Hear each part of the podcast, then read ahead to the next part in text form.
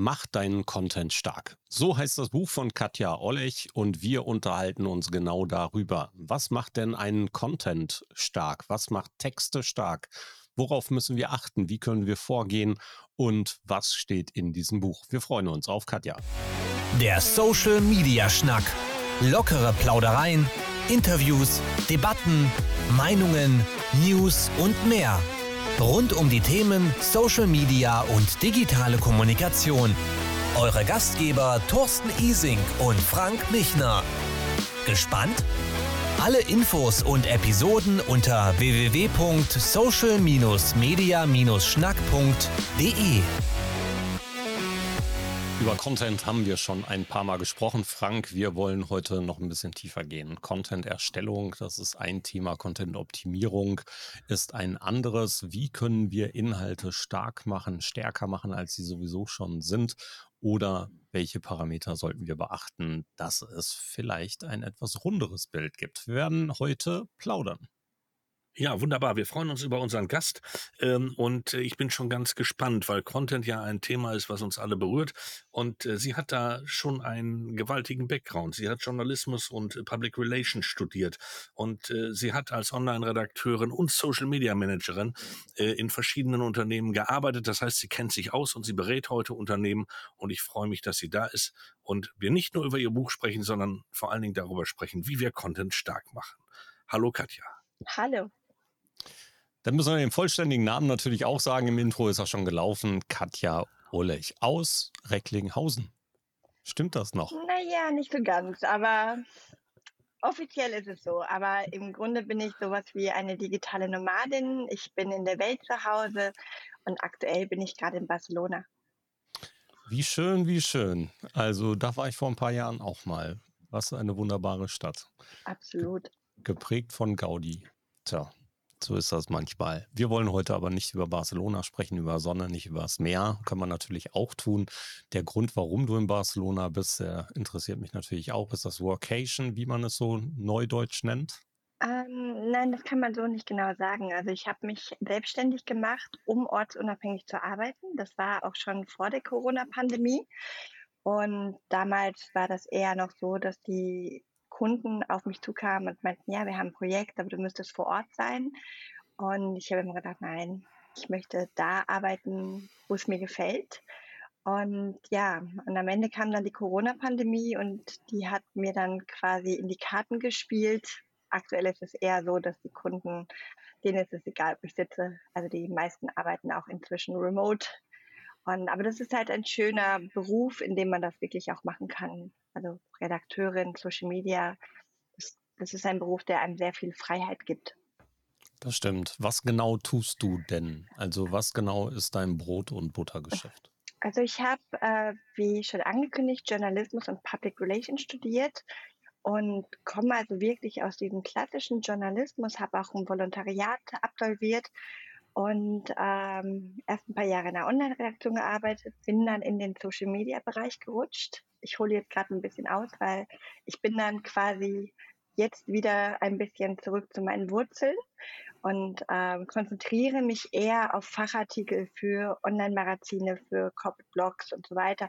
Mache das Social-Media-Thema noch nebenbei, muss aber auch ehrlich gestehen, das ist gerade nicht mein absoluter Schwerpunkt. Und dein Schwerpunkt liegt aber in dem Format Text. Genau, okay. Online-Text. Online-Text im Speziellen. Warum nur Online-Texte? Ähm, weil ich es einfach besser kann und Online-Text halt sehr spezifisch ist. Also es gibt halt schon Unterschiede zwischen Online- und Offline-Texten. Ähm, wenn man schon mal so ins Plaudern gerät. Ähm, zum Beispiel müssen Online-Texte kompakter sein, Online-Texte sind anders strukturiert, Online-Texte müssen den Leser viel schneller abholen und natürlich auch SEO optimiert sein.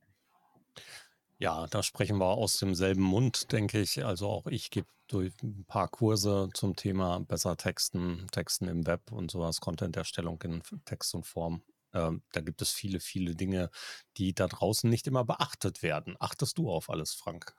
Äh, ich gebe mir immer mehr Mühe und äh, ich versuche ja auch dem einen oder anderen da aufs Pferd zu helfen. Ähm, ich freue mich im Augenblick, dass wir, dass wir tatsächlich in der Breite das Thema immer mehr auf die Agenda kriegen und da weiß ich nicht, wie es euch geht, dass das Thema mehr Bedeutung hat und dass es mehr Wertigkeit erfährt, ähm, weil die Unternehmen feststellen, dass Content richtig aufbereitet eine Menge bewegen kann, wenn er gut gemacht ist, wenn er strategisch ausgerichtet ist und wenn er letztendlich auch ein bisschen äh, ausgerichtet ist auf das, was man erreichen will und wo man herkommt. Da stimme ich dir voll zu.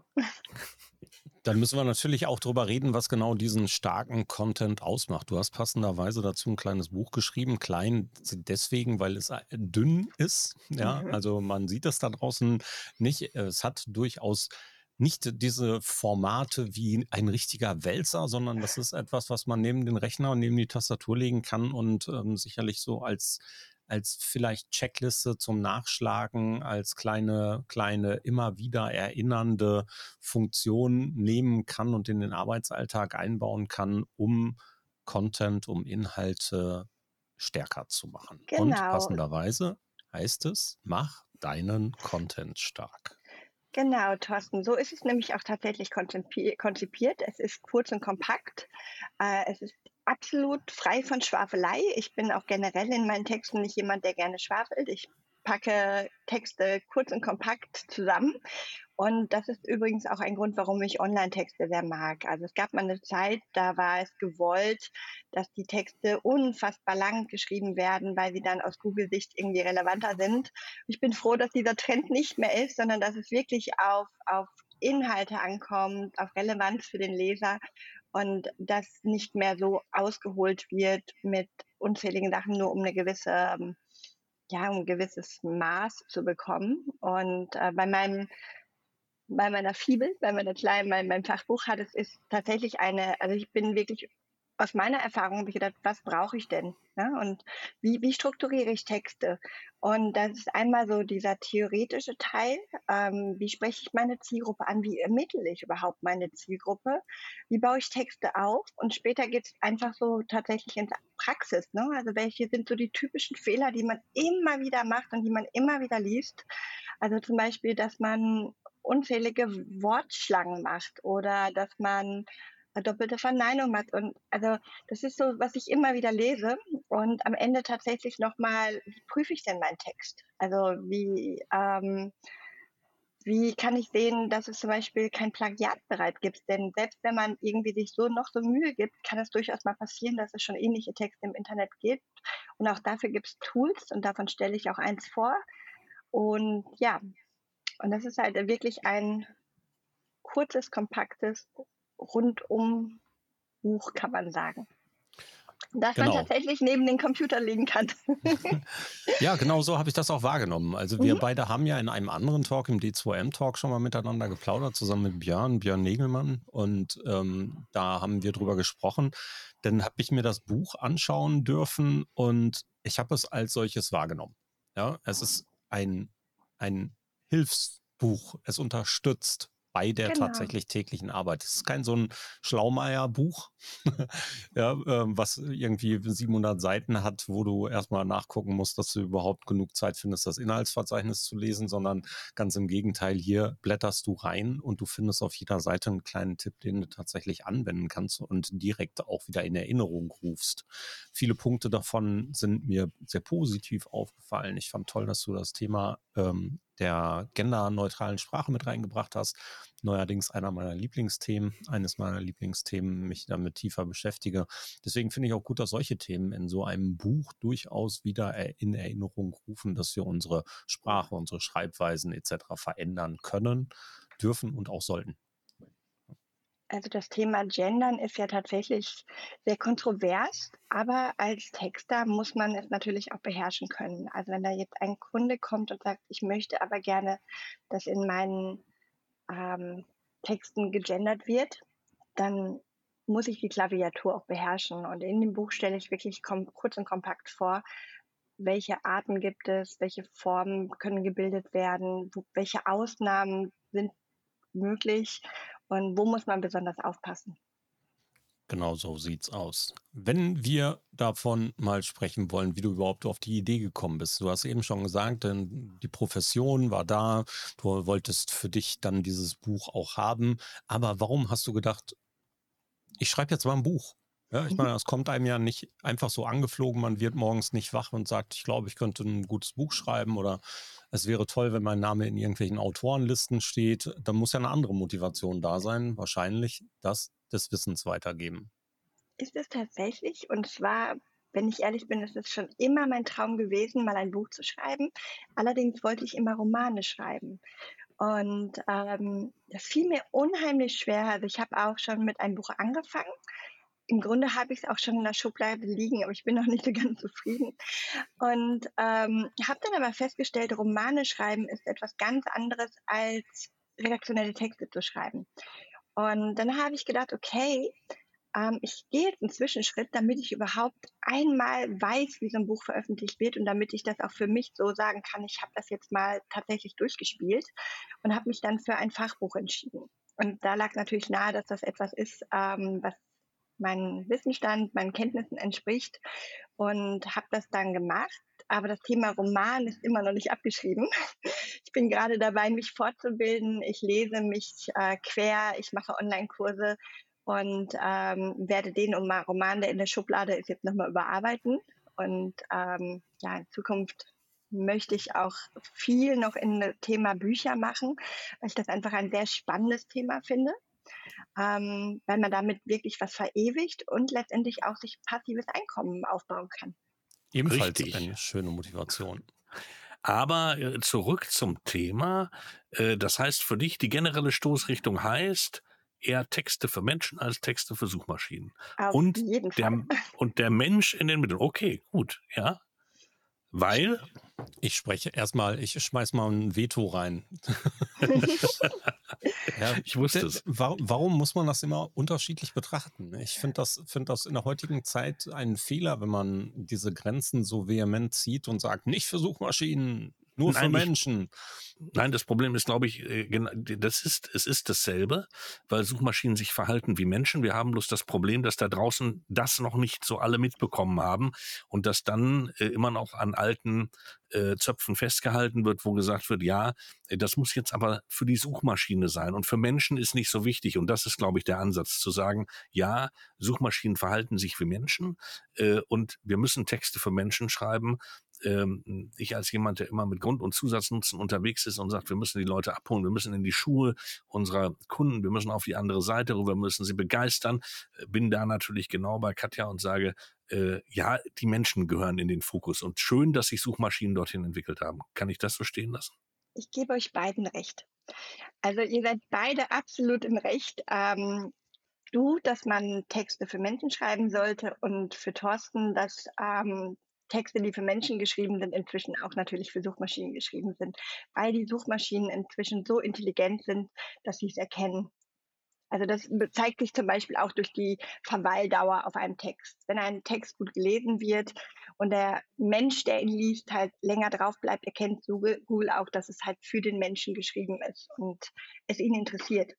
Ja, nichtsdestotrotz muss der Text natürlich auch so funktionieren, dass die Menschen erstmal zu uns finden. Ne? Also das ist, also von daher darf man das aus meiner Sicht überhaupt nicht mehr so, so trennen. Also ich diese Trennung würde ich auch gar nicht so ziehen wollen, wie ihr beide sie gerade so gezogen habt, sondern tatsächlich würde ich einfach sagen, wir haben Texte. Entweder sind die Texte gut und die Texte bringen den Mehrwert für die Menschen tatsächlich auf den Punkt und sind reizvoll zu lesen und haben gleichzeitig dann eben die Überzeugung in Richtung der Algorithmen, dass unsere Texte Menschen, die danach suchen könnten, auch dorthin leiten. Ja, dann haben wir eigentlich genau das perfekte Produkt geschaffen. Ja, ja, Texte für Menschen.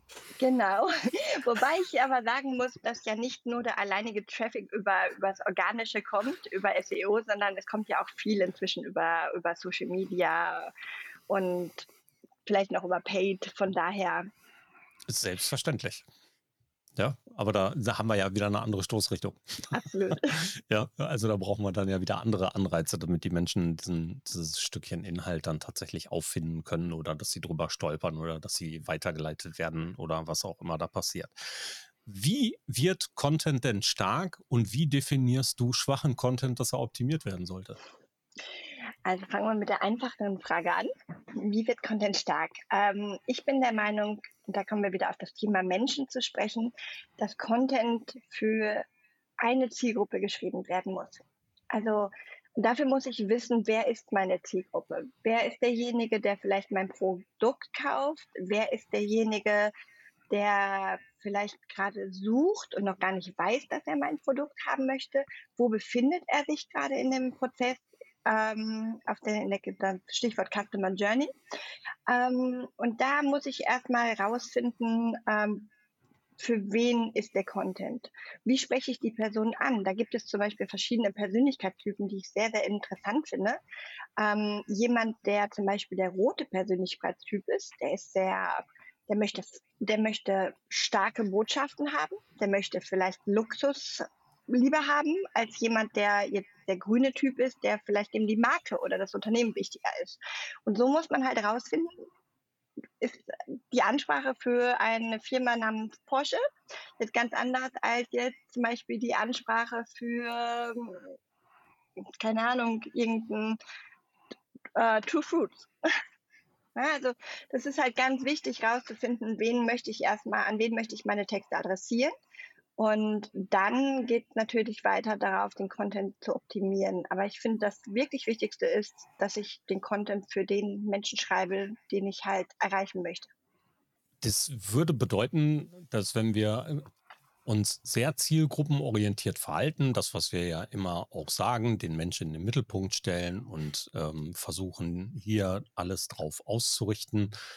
Wenn wir diese Menschen in unseren Text mit reindenken und ihr Verhalten mit reindenken und ihre Möglichkeiten mit reindenken, wie sie auf unsere Texte reagieren, dann hat das schon eine gewisse Stärke im Text. Ja, das würde ich sagen. Okay. Ähm, das ist es aber ja nicht allein. Ja, sondern, also wenn, wenn, dann hätte dein Buch ja einen viel, viel stärkeren Fokus in Richtung Zielgruppenorientierung. Customer genau. Centricity. Nein, du hast ja. natürlich recht, das ist es nicht allein. Also ein weiterer Punkt ist ähm, zum Beispiel, dass äh, Texte strukturiert werden müssen. Gerade Online-Texte, die haben eine wirklich sehr klare Struktur. Da gibt es auch schon zig Experten, die sich damit befasst haben. Die haben das ausprobiert, die haben das getestet. Und ähm, sie müssen zum Beispiel, wie du schon vorher sagtest, eine catchige Headline haben, damit sie überhaupt geklickt werden. Ähm, die müssen am Ende eine Call to Action haben, also einen Aufruf. Jeder Text sollte auch ein Ziel haben. Also was möchte ich denn mit dem Text haben? Möchte ich Newsletter-Abonnenten erreichen? Möchte ich vielleicht, ähm, dass der mein Produkt kauft, der Leser? Also ähm, es ist schon eine kleine Herausforderung, Online-Texte zu schreiben. Aber ähm, ja, sie müssen noch SEO optimiert sein. Auch ganz wichtiges Thema. Ähm, ja, das sind so für mich jetzt die wichtigsten Punkte, die mir jetzt einfallen. Da gibt es natürlich auch noch andere Sachen, wie jetzt die Lesbarkeit soll gut gegeben sein, es soll eine klare Struktur drin sein. Ähm, viele Sachen, die man berücksichtigen muss. Wenn wir jetzt mal dein Beispiel mit aufgreifen, Newsletter-Texte. Mhm. Ja, also ich möchte Menschen in meinem Newsletter dazu animieren, etwas Bestimmtes im Newsletter zu tun. Sei es einen Link zu klicken, ein, eine Call to Action auszuführen, ähm, vielleicht den Newsletter nicht abzubestellen oder den Newsletter weiterzuleiten und weiter zu empfehlen. Was sind denn da starke Punkte, die wir mit einbringen können, sowohl in der textuellen Art? Ja, wie müssen wir zum Beispiel die Geschichte davor gestalten? Ähm, ich finde schon alleine die Betreffzeile ist sehr wichtig. Ähm, die kann auch gerne mal ein bisschen außergewöhnlich sein. Ein schönes Mittel, um das zu testen, sind AB-Tests ähm, dass man einfach mal verschiedene Headlines gegeneinander laufen lässt und nicht so dieses klassische, äh, dies ist ein Angebot, sondern ähm, vielleicht wirklich mal, ich, ich habe jetzt leider kein Beispiel parat, aber dass man wirklich auch mal so ein bisschen out of the box denkt und ein bisschen, vielleicht auch mal ruhig so ein bisschen provozierend ist und ähm, das nicht alleine schon die Klickrate erhöht. Wichtig im Newsletter finde ich die persönliche Ansprache. Ich finde auch Newsletter sollten nicht zu lang sein. Also, dass man wirklich ganz klar strukturiert die wichtigsten Punkte hat, vielleicht im Text nochmal verlinkt, wen das interessiert, der wird auf Weiterklicken und vielleicht am Ende nochmal eine richtig große Call to Action rein. Und ähm, meiner Meinung nach dürfte die Frequenz auch nicht zu hoch sein, was ich nämlich immer wieder feststelle. Viele schreiben ganz, ganz viele Newsletter und dann hat man tatsächlich das Risiko, dass die auch irgendwann abbestellt werden, weil die Leute genervt sind. Muss ich meinen wöchentlichen Newsletter umstellen? Nein, ich glaube, wöchentlich ist gut. Ja, tatsächlich Montag-Nachmittag Aber gerade so diese Sales Funnel, die stelle ich halt immer wieder fest, dann kommen wirklich jeden Tag und Erinnerung, ja, du hast noch nicht bei uns den Kurs XY gebucht und denk doch mal nach und dann am nächsten Tag wieder. Und das muss ich echt sagen, das ist so penetrant, äh, das bestelle ich dann auch jedes Mal ab. Und die kriegen auch jedes Mal Feedback von mir. Ja, aber ist es, ist, also auf der einen Seite ist es die Penetranz, auf der anderen Seite ist es für mich auch immer so, dass es die Belanglosigkeit ist und die fehlende Information, also der Mehrwert für mich letztendlich äh, in der Information. Weil ja. ein Newsletter, der interessant ist, der, äh, also ich würde jetzt sofort ein Veto einlegen bei vielen Newslettern, die ich kenne, die einmal die Woche kommen. Jetzt muss ich natürlich Thorsten ein bisschen äh, da äh, streicheln, nein, muss ich gar nicht. Aber äh, wenn du interessante Themen drin hast in diesem wöchentlichen Newsletter und die Leute wirklich damit triggerst, dass du eben Informationen hast und dass du News hast, dann ist das in Ordnung. Wenn du jede Woche wieder mit den gleichen Themen kommst oder mit dem gleichen Angebot mit zwei umgestellten Worten und einem anderen Bild, dann langweilst du. Und das ist einfach das Thema, wo ich sagen muss, es hat niemand die Not, dass er nicht genug Newsletter bekommt. Und da muss man sich Gedanken drüber machen. Und deshalb ist immer wieder der Aufruf, arbeitet an der Qualität. Ähm, das macht es aus. Ja, Qualität ist aber generell so ein Zauberwort. Qualität macht es halt wirklich aus. Also sowohl im Newsletter als in einem Blog oder in einem was auch immer. Also Qualität ist heute zum Glück wirklich ausschlaggebend für Text. Wenn wir genau in diese Richtung Qualität denken und wenn wir in Richtung Zeit und Effizienz und sowas alles schauen, so wird von vielen von uns, wir sind ja in einem ähnlichen Feld unterwegs, von vielen von uns ähm, sehr häufig erwartet, dass wir deutlich schneller qualitativ hochwertige Texte abliefern können. Ähm, das ist ja nicht so einfach. Ja, also einen guten Text zu schreiben, muss man sich schon ein bisschen länger mit beschäftigen. Was ist deine deine Empfehlung für eine Herangehensweise für einen neu zu erstellenden Text? Okay, wie würde ich das zum Beispiel machen? Also ich muss ehrlich sagen, bei mir ist das inzwischen schon ziemlich automatisiert. Ähm, ich denke da gar nicht mehr so drüber nach und äh, das, das, passiert auch so automatisch. Ähm, es gibt verschiedene Möglichkeiten. Also es gibt einfach die Möglichkeit, runterzuschreiben und dann den Text zu straffen. Ähm, es gibt die Möglichkeit, sich vorher eine Struktur zu überlegen, ähm, dass ich mir quasi die wichtigsten Punkte, wie ich den Teaser, den Hauptteil und am Ende die, die Call to Action, Action welche Inhalte da reinkommen. Ähm, es gibt auch einfach die Möglichkeit, erstmal nur zu recherchieren und gucken, wie machen andere das. So, da gibt es ganz, ganz viele Herangehensweisen und da muss ich auch ehrlich sagen, da muss jeder selber rausfinden, was ihm am besten liegt. Ähm, was ich aber sagen kann, ist, dass die Übung einfach tatsächlich den Meister macht. Also man muss einfach viel, viel schreiben und ähm, sich vielleicht auch mal Feedback einholen und dann mit der Zeit wird man halt eigentlich immer besser. Stimmt. Also tatsächlich ist es so, je mehr man übt, desto besser kann man natürlich auch werden. Selbstverständlich ist das, was du da zwischendurch gesagt hast, ein, ein ganz wichtiger Faktor, nämlich Feedback. Also wenn du wie bei allem anderen auch. Ich meine, als Fußballer du kannst tausendmal aufs Tor schießen. Wenn dir nicht irgendwann jemand sagt, du musst auch reintreffen, dann wird es halt schwierig. Mhm. Ja, also Feedback brauchst du, du musst eine Anleitung haben, du solltest selbstverständlich auch alles auf dich nehmen, was an Informationen ähm, zu dir durchdringen kann. Am besten recherchierst du auch selber noch ein bisschen, wie du deine eigene Schreibe verbessern kannst. Und es gibt mittlerweile aber auch zahllose Tools da draußen. Gibt so ein kleines Toolset, was du jedem empfehlen kannst in der freien Arbeit. Ich habe für mich auch immer so ein paar. Also tatsächlich sind es solche Dinge wie, hey, damit kannst du sogar in der Schule deinen Aufsatz verbessern. Guck mal ein bisschen bei Duden Mentor oder nimm dir das Language Tool in den Browser mit hinein oder arbeite mit ordentlichen Tools wie Papyrus Autor und sowas. Ne? Da gibt es eben eine Content-Suiten, die man benutzen kann. Gibt es so ein Toolset, was du jedem sofort auf die Nase binden würdest? das Wortliga-Textanalyse-Tool ist ganz nett. Also das markiert direkt die, die wichtigsten oder die gröbsten Schnitzer, die man in einem Text machen kann. Ich muss aber noch mal zu dem, was du davor gesagt hast, etwas sagen.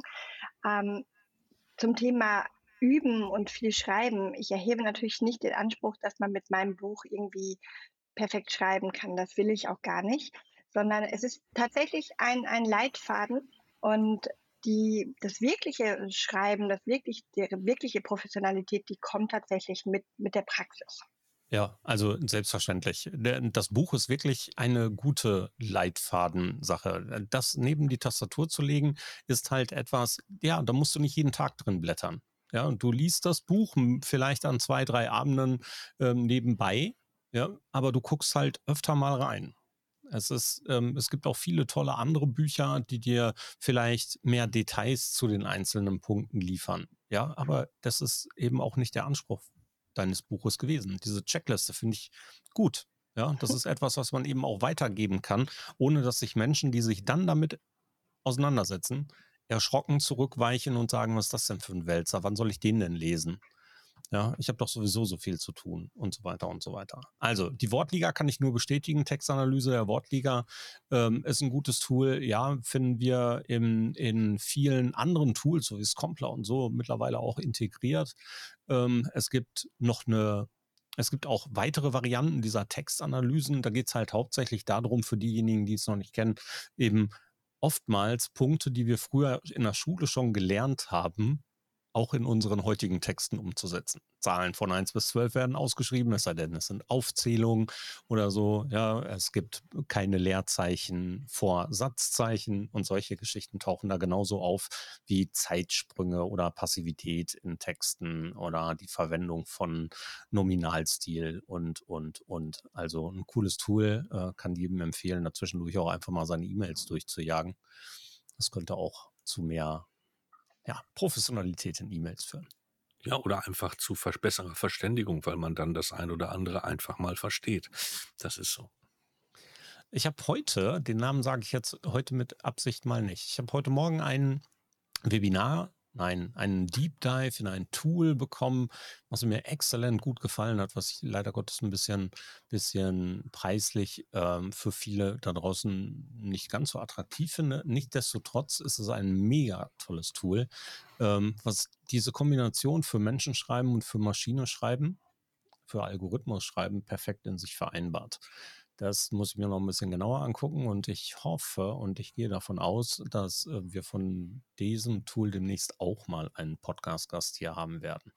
Sehr gespannt. Können wir im Offline später mal drüber plaudern, wenn ich mehr Informationen habe. Schauen wir mal. Gibt es Tools, mit denen du arbeitest oder bist du wirklich grenzt du mit deinem Rechner los und kannst von überall arbeiten? die Wort-Rechtschreibprüfung, die nutze ich immer. Also klassisch Rechtschreibprüfung. Ähm, aber sonst muss ich, äh, und ich mache, checke jeden meiner Texte auf äh, doppelten Content, also plagium.com. Das ist eins meiner Lieblingstools. Äh, das gibt es zwar nicht in Deutsch, macht aber nichts. Äh, erkennt trotzdem genauso Doppelungen in deutschen Texten im Internet. Und da gucke ich einfach wirklich ganz genau nach, weil da kann sich so schnell mal was reinschleichen und ähm, ja, das möchte ich natürlich vermeiden. Schöne Sache. Katja, ganz herzlichen Dank für deine Zeit. Ähm, wenn du noch einen Tipp für Menschen da draußen dalassen möchtest, was sind die drei Tipps, auf die Menschen in Texten achten sollten? Also das ganz normale und total saloppe ist eigentlich, dass ein Text fehlerfrei sein sollte. Dann finde ich, dass man auch nicht zu viel schwafeln sollte. Menschen, viele Menschen haben wenig Zeit, die möchten einfach Informationen relativ kompakt auf den Punkt bekommen. Und es ist natürlich nicht für alle Textarten, wenn man jetzt so in Richtung Storytelling geht oder sowas, dann natürlich nicht. Aber oft ist es so, dass man lieber kompakter und nicht zu ausführlich ähm, schreiben sollte, um dann den Leser besser abzuholen. Und ähm, ja, vielleicht für angehende Texter einfach ah, weitermachen und üben und am Ball bleiben und ja, irgendwann sind sie dann halt dann auch der Profitexter und alles kommt halt mit der Übung und ist genauso ein Handwerk, dass man erlernen kann zu schreiben, wie alles andere auch. Schönes Schlusswort. Katja, von meiner Seite aus nochmal ganz, ganz herzlichen Dank für deine Zeit. Äh, traditionell habt ihr beide immer das Schlusswort und dann leite ich nochmal an alle aus. Also Frank, wie war's? Ja, danke für deine Zeit, danke für die paar Tipps und das kurze Zusammenfassen. Äh, viel Spaß weiterhin in Barcelona. Ich bin da ein bisschen neidisch, weil ich da auch vor einigen Jahren unterwegs war, weil wir dort ein Großfahrgeschäft platzieren wollten. Das hat leider nicht geklappt, sonst wäre ich öfter da. Aber es gibt das Versprechen an meine Frau, dass wir da in den nächsten zwei, drei Jahren mal hinwollen. Also insofern freue ich mich, wünsche dir eine tolle Zeit und genieße sie, arbeite nicht allzu viel äh, und mach es gut. Ja, danke schön. Ich möchte mich auch nochmal für das Gespräch bedanken. Es war sehr entspannt. Ich war ein bisschen nervös, aber ich muss sagen, ihr habt mir die Nervosität sehr genommen und äh, war schön mit euch zu plaudern. Das hört man gerne. An euch da draußen, wenn ihr Fragen habt, an Katja, ihr findet ihre Show, äh, ihre Links in den Show Notes und natürlich leiten wir Kontakte auch sehr, sehr gerne weiter. Und wenn ihr selbst Fragen habt, schickt sie uns, schreibt uns oder nehmt direkt eine Audioaufnahme auf social-media-schnack.de auf und wir schneiden euch in die Sendung und lassen unsere Gäste dann auch beantworten. Sollte es denn so sein, dass sie dann passend dazu antworten können. Ihr könnt natürlich auch einfach Feedback schicken, Feedback reinreichen. Wir freuen uns über alle von euch und wir wünschen euch alles Gute. Bis dahin. Bye bye. Schluss für heute beim Social Media Schnack. Alle Infos, Episoden und Mitmachende findet ihr unter www.social-media-schnack.de. Ihr habt Vorschläge, Themen, Anregungen? Meldet euch, schreibt, ruft an. Wir freuen uns.